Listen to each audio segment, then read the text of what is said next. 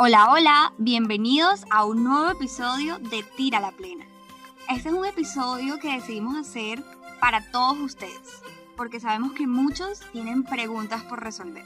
A mi mamá le preguntaba qué era la sexualidad, pero ella me contestaba que no eran temas para mi edad. Que eso daña la vida, adolescentes con sida. Así que hoy tenemos una invitada muy especial. Su nombre es Luz Angélica Mendoza Gutiérrez. Ella es facilitadora de Tira la Plena en los municipios de Malambo y Sabana Larga. Así que está aquí hoy para responder todas esas preguntas que estuvieron dejándonos a lo largo de estos meses en nuestro buzón. Hola Luz, bienvenida.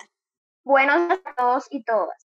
Listo Luz, te voy a ir haciendo las preguntas y tú les vas contando a los chicos cuáles son esas respuestas que ellos necesitan escuchar. La primera pregunta es, ¿cómo utilizar los métodos anticonceptivos?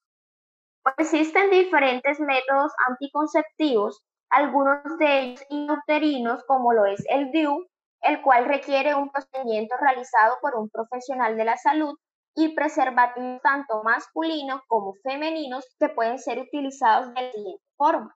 Preservativos masculinos. Uno, la fecha de vencimiento, verificando que esté totalmente cerrado. Dos, abrir por la ranura con la yema de los dedos, evitando utilizar los dientes o tijeras. Y tres, a la punta del condón, desde la punta del pene hasta la base.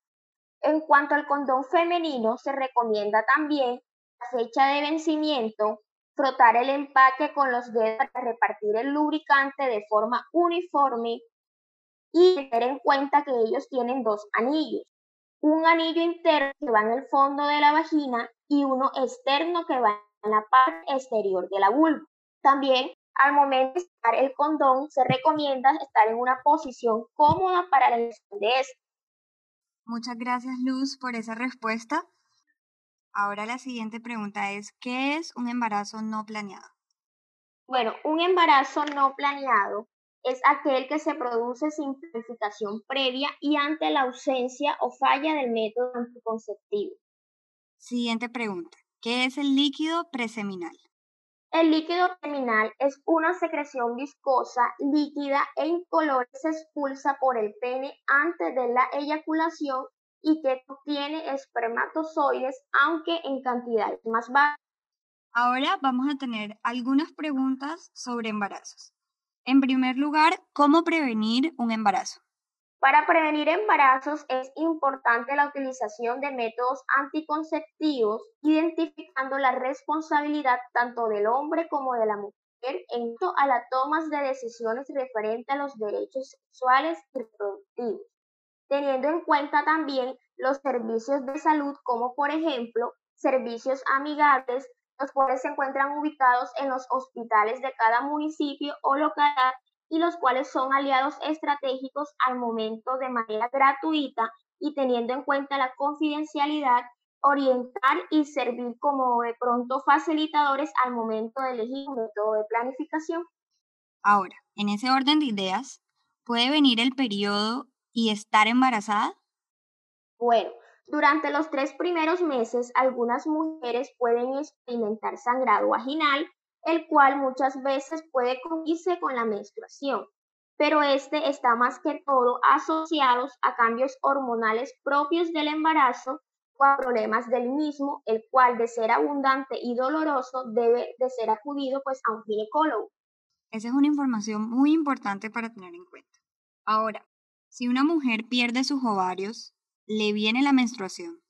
Bueno, si a la mujer pierde, le extraen los dos ovarios, no ocurre el proceso de ovulación, por ende no le vendría la menstruación. En caso de que se extraiga solo uno, pues continúa el proceso de menstruación teniendo en cuenta que el ovario que le queda suple o continúa con la función del ovario que ya no se encuentra. Ahora vamos a pasar a un último eje temático de preguntas, y estos son las infecciones de transmisión sexual. Así que la primera pregunta es, ¿cuál es la diferencia entre VIH y SIDA? Bueno, la primera diferencia está en su denominación. El VIH hace referencia al virus de inmunodeficiencia humana y el SIDA al síndrome de inmunodeficiencia activa. El SIDA es la enfermedad que el virus puede llegar a destar. En este sentido, el SIDA es más avanzado que el VIH. ¿Y por qué no le cuentas a los chicos cómo prevenir enfermedades de transmisión sexual? Bueno, para prevenir las enfermedades de transmisión sexual, es importante identificar que el preservativo es el único que prevenir de embarazos y también de enfermedades de transmisión sexual. Asimismo, como carácter preventivo, es educarse sobre estas y también especialmente la forma de contagio, recurriendo a profesionales o entidades de salud que den información veraz sobre el tema y que de esta forma permita la disminución de conductas de riesgo. Ahora, para cerrar este capítulo de preguntas y respuestas, tenemos una última pregunta muy importante y que muchos jóvenes nos han hecho. ¿Cómo hablar con mis padres sobre sexualidad? Bueno, la sexualidad es más que solo la genitalidad, es decir, es más que el hecho de tener una relación sexual. Esto es importante porque muchas veces esta sección contribuye o se convierte en una barrera de comunicación entre padres e hijos.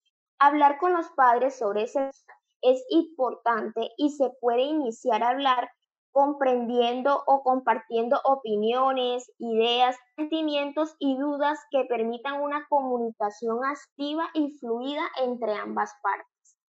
Luz, muchísimas gracias por ser parte de este episodio de Tira la Plena.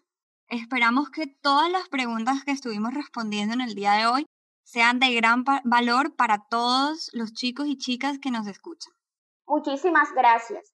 Invito a hablar con los hijos sobre sexualidad porque esto facilita en ellos toma de decisiones que favorece su proyecto de vida. Bueno, esto es todo por este episodio. Espero que lo hayas disfrutado y aprendido mucho.